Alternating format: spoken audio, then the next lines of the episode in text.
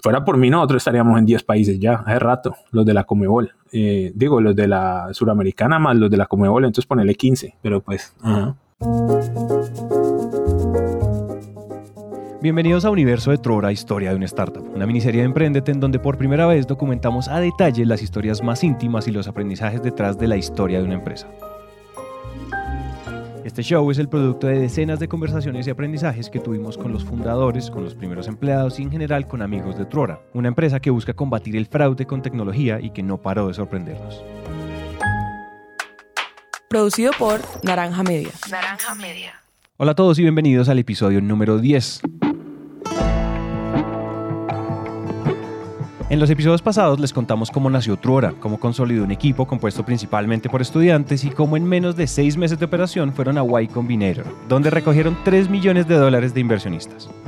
Este episodio comienza con una especie de advertencia que hicimos en el episodio pasado, y es que levantar capital no es un fin en sí mismo. Es decir, la verdad es que Trora no es una compañía grande por levantar 3 millones de dólares. Trora podría convertirse en una compañía muy grande y ese dinero sería muy importante pero lo realmente importante es qué iban a hacer con ese dinero. O en otras palabras, cuáles son las decisiones que iban a tomar. ¿Qué ha pasado hasta ahora? Eh, tenemos un equipo bastante bueno, tenemos un equipo fundador compenetrado, hemos contado con muchísima fortuna y levantamos un capital bueno de, de Axel, de Case, de YC, de otro par de fondos. Y ahorita es como, bueno, ¿qué nos vamos a poner a hacer? Pues depende, ¿no? Uno puede decir, vamos a coger esa plata y nos la vamos a gastar en 18 meses y a tratar de crecer a todo lo que dé. Listo. O uno puede decir, no me voy a gastar un solo peso, pero pues es un poquito loco eso, ¿no? Si, si levantaste plata es porque la vas a usar, si no, ¿para qué la levantaste? Nosotros hicimos una vaina un poquito inusual, que fue que dijimos, ok, necesitamos llegar a un millón de dólares de ventas anuales. ¿Cuánta plata necesitamos para eso? Ah, por ahí un millón de dólares. Sí, pero no a veces descacha, suma mal. Eso no siempre todo sale más caro de lo que uno cree. Entonces levantemos uno y medio. ¿Sí o no? Y después dijimos, ok, ¿qué tal que haya una tragedia, alguna vaina gravísima vaya a pasar, le metan un tiro a Trump, uno no sabe? Entonces digamos, levantemos tres. Y eso fue lo que hicimos. literal, el objetivo de Truora fue cuánto necesitamos. Uno, estemos seguros, levantemos uno y medio. Y para que nos vaya mejor y poder estar protegidos si algo malo pasa, levantemos tres. Le dimos listo. Entonces cogimos esa plata y la mitad la pusimos en el banco y la otra mitad es como la que usamos, pero pues no vamos a gastar más de eso. Esa es nuestra filosofía. Algunos van a decir eso es una brutalidad. Eso no tiene sentido porque vas a hacer esa estupidez. Si tenés la plata, más bien trata de crecer a toda y llegar. Nosotros es porque tenemos una filosofía de ser una compañía que va a estar por mucho tiempo y queremos que este sea nuestro legado. Nosotros queríamos también proteger el downside, o sea, proteger que algo muy malo pasara. Ahora parecemos súper inteligentes, ¿no? Porque pasó primero una caída de fondos, después pasó lo del COVID y nosotros con plata en el banco y tranquilos, súper bien. O sea, vivísimo. Pero en ese momento era un poquito estúpido, porque cuando lo estábamos haciendo ahí, levantar toda la plata y no salir a gastársela rápido un poquito tonto. Y sí, era una decisión eh, un poquito conservadora. Ahora, no fue que necesitáramos 3 millones de dólares, era que con, con uno y medio podíamos hacer más que suficiente para crecer rápido dijimos, bueno, vámonos para arriba. Y la pregunta es cómo diablos crecemos más rápido. Dos formas básicas. Una, como el producto que ya tenemos que funciona en un par de países, en México y Colombia, y tratamos de abrirlo a muchas industrias. La otra es, y eso es como ir más profundo en el país, pero haciendo más features para el producto. La otra es decir, hagamos un poco de países al tiempo. ¿Sí me entendés? Pero eso, si vos tenés recursos limitados, pues la una o la otra. ¿Sí o no? Y ahí es donde Maite y yo todo el día tenemos pues diferencias. Porque para mí, mi trabajo no es pensar, hacemos la una o la otra, nosotros tenemos que dar las dos. Y a Maite le toca bailar con la más fea, porque Maite es la que maneja producto y básicamente la que se asegura que las cosas sucedan. Y yo soy el que empuja. Entonces nosotros tenemos una relación en ese punto intrínsecamente tensa yo soy la perfeccionista del equipo, yo soy la que le gusta que las salgan bien, que lleven un orden, que haya una lógica. Y Daniel les vamos a todo lo que dé como, como se puede. Es como mindset de growth y de producto. Entonces siempre tenemos debates muy interesantes. Las discusiones entre Maite y Daniel sobre cómo crecer son realmente muy interesantes y queremos explicarlas muy bien. Primero, hay que decir que antes de abrirse a otras industrias decidieron enfocarse inicialmente en marketplaces, o sea, en plataformas como Didi o Cabify, y decidieron hacerlo en más países de Latinoamérica. Y eso era muy a grandes rasgos porque... Los tres países grandes de Latinoamérica tenían soluciones pero no, no había ninguna solución que estaba en los tres países, por ejemplo. No había ninguna solución que estaba en los chiquitos. Esta compañía es mucho más valiosa si vos puedes hacer muchos países porque te integras con un solo API, o sea, con un solo acceso y ahí tenés acceso a todas las soluciones. Entonces, cuando llega Amazon y se me va a ir a Latinoamérica y quiero hacer estudios de antecedentes, pues nosotros somos un mejor player si estamos en 10 países que si estamos en 5 que si estamos en 2. Entonces, esa era una de las razones grandes para poder ser una empresa global. La pregunta era entonces, ¿a qué velocidad crecer? En ese entonces pusimos a prueba México y Chile. Entonces empezamos a lanzar en esos países, pero durante los demos Maite se da cuenta que pues, nos faltaba mucho. Y el producto de México no estaba tan bien, ni Chile estaban bien. Entonces nos sentamos yo llego y digo, listo, necesitamos lanzar Brasil, necesitamos lanzar Perú, necesitamos lanzar todo esto. Y entonces ahí mi push siempre era, ¿por qué hacer ocho países mediocremente bien a arreglar los tres que ya tenemos? En este caso, faltaba arreglar México y Chile. Exacto, y para mí eso no tiene ningún sentido. Es, vamos a hacer los ocho, porque si no, no somos una empresa latinoamericana, y si lo estamos haciendo mal, pues hagámoslo mejor. Y es siempre la misma huevona con los recursos que tenemos no se puede. Y yo bueno, entonces contratemos. ¿Cuál es el problema? ¿Para qué recogimos plata si no es para hacerlo todo en paralelo? Para el miedo a mí que me da es, hay una cantidad de emprendedores en toda Latinoamérica que se quedan en un país chiquito, eso es lo único que hacen y no tienen como esa mentalidad y en el ADN que vamos a hacer las cosas en paralelo y vamos a hacer varios. Y si nosotros nos volvíamos una compañía que no era capaz de hacer cosas en paralelo, pues nunca, nunca vamos a hacer una compañía grande, o por lo menos esa es, ese es mi hipótesis. lo cuenta chévere, yo era porque puta, no podemos hacer cinco países. Y entonces Maite me decía, no, en la vida. Bueno, primero hagamos uno bien y luego los demás. Bueno, mi posición, yo estaba de acuerdo con los dos, hagamos todos bien. Por supuesto, siempre hay, hay, pues el limitante es la cantidad de recursos que uno puede poner en tiempo y personas. Entonces me parece bueno que tengamos varias voces allí en el equipo de liderazgo que estén, que tengan diferentes posturas y que podamos discutir. Y a punta de discusiones y peleas y todo lo que quieras, decimos, no, necesitamos hacer varios, necesitamos hacer por lo menos cinco. Y yo decía 10, pero pues digamos cinco. ¿Sí o qué? ¿Qué necesitamos para llegar allá? Una de las situaciones es crecer los equipos. Ahí fue donde decidimos, con dos equipos no la sacamos, tenemos que ir más lejos para hacerlos en paralelo. Si los fuéramos a hacer uno y después el otro y después el otro y después el otro, el equipo que teníamos era suficiente. Pero para hacerlos en paralelo y a toda velocidad, ahí fue cuando nos dijimos, nos faltan recursos. Aquí queremos ser claros en algo y es que para una empresa como Truora, abrir un país no es abrir una oficina como la que tenían en Colombia. Abrir un país significa tener un equipo de ingeniería, una persona de producto y algunos comerciales. Y claro, crecer cada una de estas partes implicaba retos. Para empezar, había un obstáculo en ingeniería y es que David y César tenían que enfocarse en crecer el equipo, formarlo y al mismo tiempo responderle a los clientes. Y eso en términos prácticos pues no se puede. Cuando uno tiene ingenieros seniors muy buenos, que son los que de verdad están desarrollando la escalabilidad del negocio, o sea, los que pueden asegurarse que el, que el producto esté bien, y los que reclutan y entrenan, pues es la misma gente. Entonces uno de dos, o se pueden a trabajar o se pueden a crecer el negocio. Y esto es algo que los fundadores de startups como que no caen en cuenta cuando uno recibe mucha plata y no va a crecer el equipo. Vos no puedes hacer las dos cosas, o hacer la una o hacer la otra. O te dedicas a desarrollar talento o te dedicas a que el producto funcione bien. Entonces necesitamos traer mucha más gente senior que, le trabajara el producto mientras entrenábamos a todo el que llegaba. O sea, necesitamos otro ingeniero senior que no fueran ellos dos, porque ellos dos iban a encargar de crecer el equipo, que se encargara de que la arquitectura no cayera. O sea, justo en esa época, lo que estaban haciendo David y César fue reestructurar todo nuestro API, toda nuestra arquitectura, todo lo core. Entonces necesitábamos, o sea, una de las restricciones en esta lista de todo lo que necesitamos para poder hacer todos los países, era otro, otro senior. Entonces dijimos, listo, contratemos gente full time para que haya un mejor balance y que no sea ocho estudiantes por cada graduado, una vaina así malísima. Y ahí fue que contratamos. Y contratamos los primeros cinco y después diez y después veinte. Empezamos a crecer un montón. El equipo pasó de ser 12 personas a ser 60 para final de año. Sin embargo, eso no pasó en el equipo de producto. Entonces, todos los equipos nuevos de ingeniería que iban naciendo eran liderados por una sola persona, por Maite. Pasamos de tener dos equipos de ingeniería, ahora son seis ahí fue cuando nos falló y nos quedamos sin producto. O sea, no contratamos producto aquí, fue mi culpa. Y de repente llegó un punto del año en el que yo estaba manejando seis equipos de tech, o sea, yo no dormía.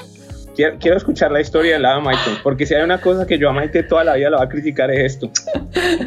ok, entonces, cuando hicimos la lista de cosas que necesitábamos, necesitábamos ingeniería para poder hacer todos los países y todos los productos que queramos hacer.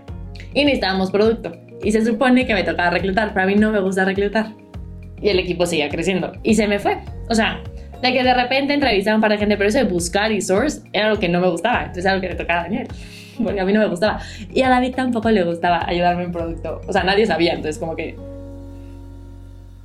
a David sí le gusta reclutar, pero a, a Maite a David le gusta evaluar, pero no le gusta buscar gente. ¿O has visto cuando uno ve la vida, como una vez dice, este es mi futuro? Estaba en el carro, íbamos para YC. Y yo voy pregunto manejando como una hueá, aquí a quién le gusta reclutar.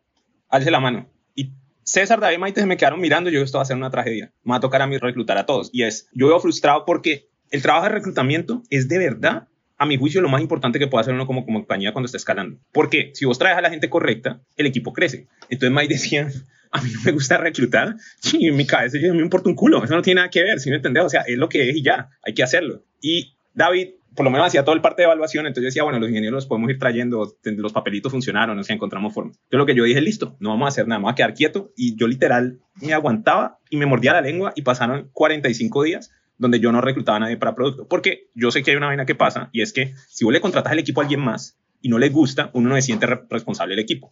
Y Maite nunca había manejado mucha gente antes, entonces si yo le imponía un equipo pues, y no le gusta, entonces ahí va a haber tensiones. En cambio, cuando el equipo es de uno, no como que se siente, esos son los, esos son los partners de uno, entonces uno los crece. Y éramos como dos meses con Maite manejando cuatro y cinco equipos. Sí, ahí sí, se salió de control más rápido de lo que pensamos. de repente pasa, sí, pasamos de tener tres equipos en enero, febrero, marzo, todo eso, contrataron mucha ingeniería, maravilloso, empecé a dirigir a los cinco equipos. Y eso era, o sea, cinco, se supone que es un PM por, o sea, un PM por equipo. Y pues obviamente no haces las cinco, o sea, los cinco equipos bien y estás viendo como todo el roadmap de todos.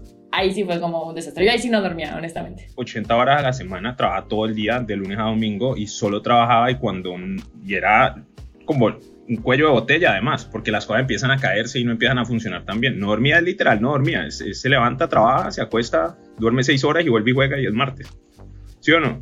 Ahora, mi crítica era, mi, mi, mi, empute era, yo sabía que esto iba a pasar porque ya lo había visto. Entonces yo decía, hay un momento donde le va a generar tanto estrés que va a decir, sabes que me va a dedicar a reclutar, pero no pasaba y no pasaba. Entonces ya un día que, bueno, no más, recluto, traigo el equipo, pero vas a tener que estar de acuerdo con el equipo. No vas a poder criticar, no vas a poder decir este no me gusta, aquel no me gusta, porque vos no los quisiste contratar.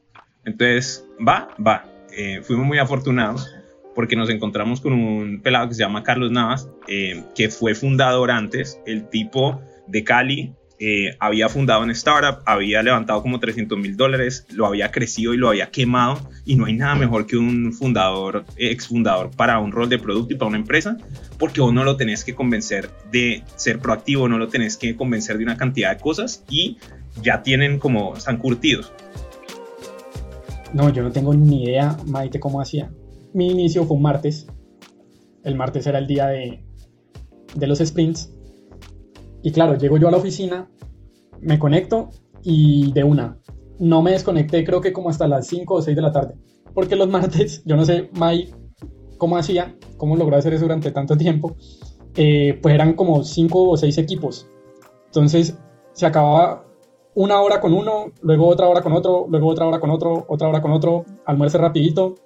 Fue impactante, fue como que esa primera semana yo no entendía, no entendía mucho no entendía Maite cómo, cómo lograba hacer todo lo que hace. o sea, sigo sin entender cómo logra hacer todo lo que hace. Se pareciera que fueran siete personas.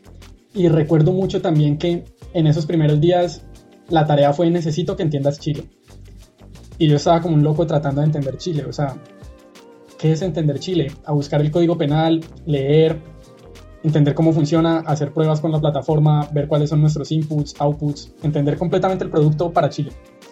Carlos resultó excelente porque era proactivo. O sea, no es que supiera hacer de todo, pero nadie. Pero llegó y literal lamentamos al agua. O sea, la primera semana de Carlos fue como, no puedo entrar a esta reunión, te toca y te toca hacer el sprint y, y go. Entonces, con Carlos, pues ya vino el primero y nos dedicamos a contratar producto. Fue como, necesitamos países, contratemos ingenieros, después todo está cayendo a pedazos, contratemos producto, no sabemos cómo contratar producto. Y además de esto no hay mucho en, en Latinoamérica.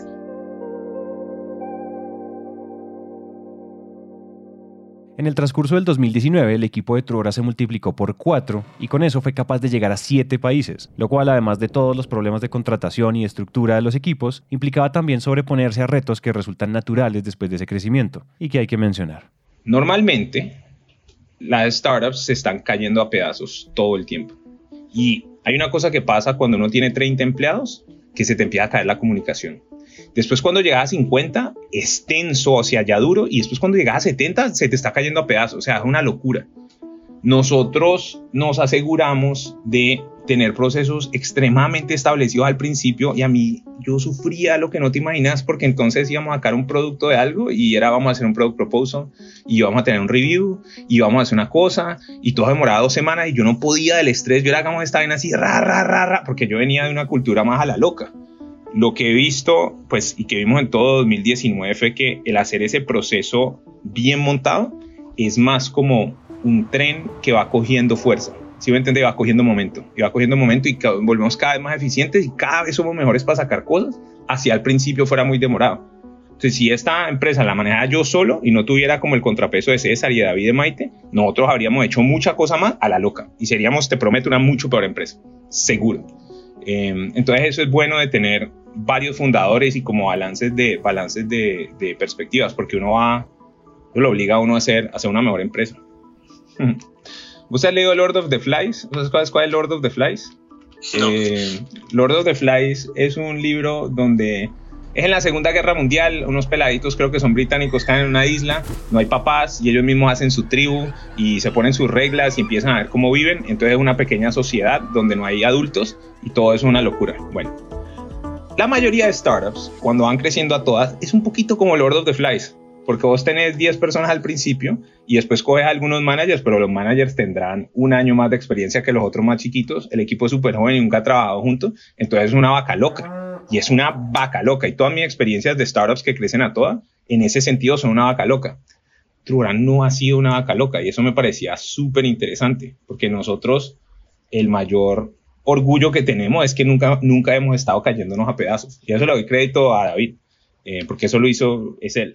Yo aprendí mucho en Twilio y una de las cosas que aprendí es que ellos tienen una cosa que se llama small teams, lo llaman ellos. Son como equipos pequeños y cada equipo funciona como si fuera una startup independiente. Cada uno tiene presupuesto y cada uno responde por su revenue y por todo. Entonces yo dije, bueno, deberíamos tratar de aplicar esto mismo aquí. Y entonces lo que hacemos es crear diferentes equipos que ataquen diferentes problemas y que ellos vivan y vivan por ese problema. Simplemente que estén pensando siempre qué es lo siguiente para resolver ese problema.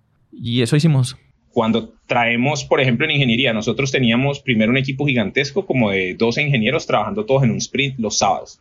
Después lo abrimos a tres equipos, entonces éramos tres equipos de seis. Después trajimos otros ocho personas y entonces ya abríamos los equipos ya tenemos cinco equipos. Y cada uno tiene su propio estilo de trabajo y su propia cultura y su propio sprint. No teníamos PMs, pero ya después pusimos PMs y nos volvimos una compañía que puede digerir. Digerir significa puede traer un equipo más grande y no caerse a pedazos y no tener un poco de gente subutilizada o un poco de tensiones sin bajar la barra mucho.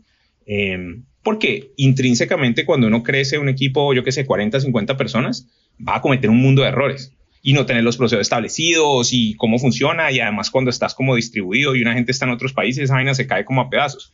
Pero para nosotros se parece más. La analogía que yo uso es como hace cuenta que son las células reproduciéndose en el, sistema, yo, yo qué sé, en, biología. Vos ves y apenas se pone un poquito grande, ¡prup! la sacas y tenés dos equipos. Y así es que nacieron Sirius y Canopus. Bueno, Sirius fue siempre el primero, pues después Canopus, Betelgeuse, Procyon. Todos estos son nombres de equipos que tenemos enfocados en países específicos y cada vez como que se va abriendo. Entonces, una clave del éxito de nosotros de poder digerir ese equipo es, meterlos en el sistema. Hasta este momento hemos narrado los retos operacionales del crecimiento. Sin embargo, si limitamos la complejidad del crecimiento a la estructura y a la contratación, nos perdemos una parte de la foto. Porque la verdad es que crecer bien no solamente se trata de crear equipos capaces de responder, sino también de hacerlo sin debilitar la comunicación y muchísimo menos la cultura. Antes era muy fácil.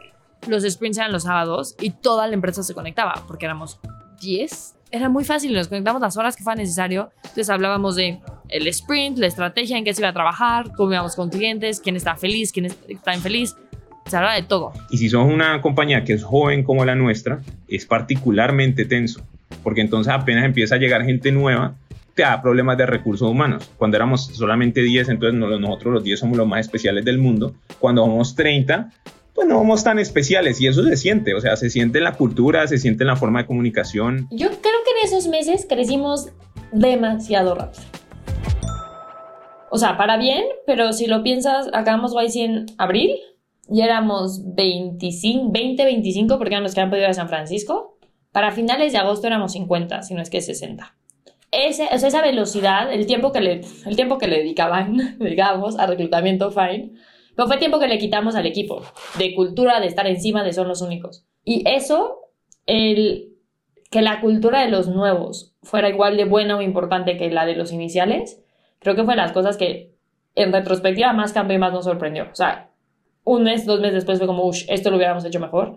No teníamos onboardings planeados para nadie porque habían estado desde el principio. Esas fueron cosas que luego tuvimos que arreglar y que no tenían el contexto un poquito de que todo se podía hacer. La cultura no es una cosa fija, sino que va cambiando. Entonces uno a veces se le olvida y uno cree que porque ya dejaste un grupo core como alineado a tu culto, que los demás que van entrando también están alineados y esas son tareas que tienen que reaprender y reaprender y reaprender. Entonces cada que llega alguien nuevo uno necesita que se crean que podemos hacer cosas en varios países, que se crean que, que pueden preguntar, por ejemplo, algo que a mí me da mucho estrés en Truora cuando le pregunto a, sobre todo a la gente nueva, es que no, algo que me gusta aquí es que si pregunto pueden tener mi opinión en cuenta. Y para mí ese, ese gesto es miedosísimo, porque es una cosa que se aprecia, pero yo lo que preferiría escuchar es, tengo estas tres ideas, Daniel, y estas ocho cosas están funcionando mal, y yo sé que yo llevo dos días, pero esto es lo que pienso. Sería ideal. El otro es, mm, eh, me gusta que me han preguntado, o sea, me sorprendió que en una reunión me preguntaban yo qué pensaba. Eso es peligrosísimo, porque entonces es muy fácil de ahí a tener ideas y no aportar, y las ideas no vienen de los founders, las ideas tienen que venir del equipo, porque hay un insight muy claro. Si vos pensás en cualquier cosa 8 horas y yo le pienso 15 minutos, vos tenés mejores ideas. Si vos estás todo el día pensando en algún problema, vos vas, a, tener una mejor solución. Y la gente en cambio piensa que es que el que tiene un cargo de founder o no sé qué, entonces esos son los que piensan y nosotros no, no, no, no, no, es todo lo contrario. Entonces las ideas buenas deben venir del equipo y crear esa cultura donde la gente sabe que puede y está empoderada y todo eso es, es bien difícil. Y seguirlo haciendo a medida que uno crece es aún más difícil. Como acaba de quedar claro, crecer países y crecer el equipo como consecuencia de esa decisión ya tiene un nivel de complejidad que debería ser suficiente para un año de trabajo arduo. Pero no, la verdad es que no contentos con eso, en agosto del 2019 los fundadores de Truora tomaron una decisión adicional. En agosto tomamos la decisión más como agresiva o loca que hemos tomado en Truora y fue, es suficientemente complejo hacer varios países. Eso es más que trabajo suficiente para decir, aquí hay mucho para hacer. Y además hacerlo con estudiantes también tiene su complique o pone una base grande. Pero si queremos ser una empresa gigante y que tenga un impacto gigante, esas empresas tienen que hacer tres y cuatro y cinco cosas bien, no solamente una. Porque background checks o estudios de antecedentes es un mercado interesante, pero lo barato que estamos haciendo ese producto significaba que para poder tener eh, ingresos significativos necesitamos hacer muchos países y tener un volumen altísimo. ¿Sí o qué?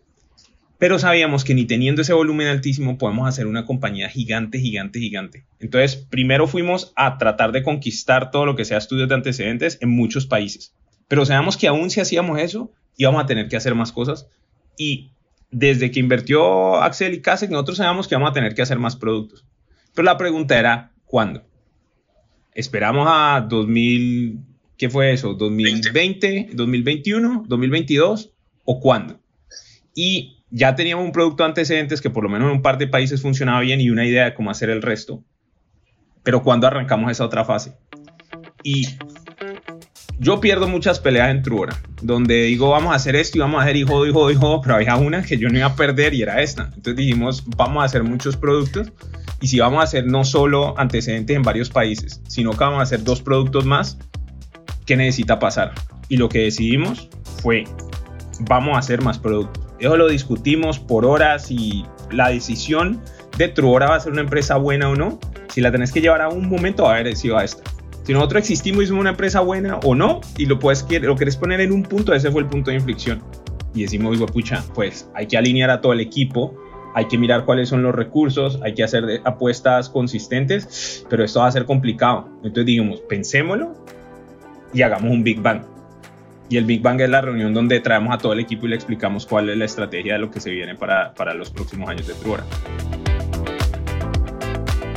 En el próximo episodio entonces les vamos a contar qué fue el Big Bang, qué pasó ahí y cuáles fueron las decisiones que tomaron. Mi nombre es Santiago Cortés y nos vemos en el próximo episodio.